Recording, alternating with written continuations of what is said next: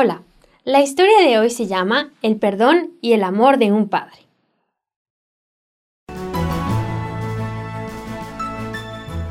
Esta historia sucedió en España. Pedro tenía un hijo adolescente. La relación entre padre e hijo era muy complicada.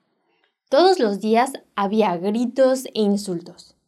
Paco le reprochaba a su padre que nunca lo comprendía y Pedro le reprochaba a su hijo que era rebelde. Harto de todo, Paco se fue de la casa. El padre, aterrorizado, buscó por todas partes a su hijo. Fue a casa de todos sus amigos.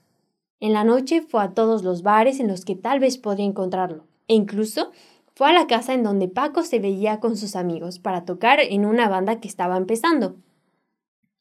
Pero Paco no estaba ahí. Finalmente, sin saber qué hacer, puso un anuncio en el periódico popular de Madrid. El anuncio decía, Paco, te perdono con todo mi corazón. Regresa a casa. Te amo y te extraño mucho. Te veo mañana a las 12 de la tarde enfrente de la oficina del periódico en la Gran Plaza.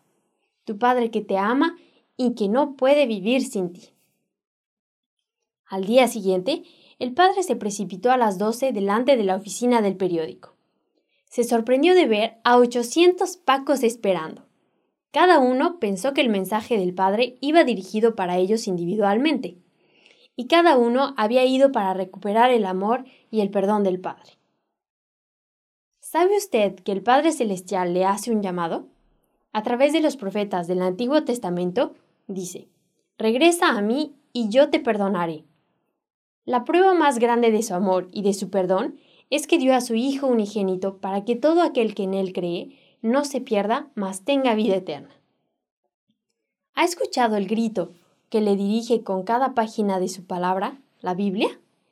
¿Ha visto su mano extendida sobre usted día y noche? ¿Qué responderá? Atrape esa mano, escuche el llamado y regrese a la casa del Padre.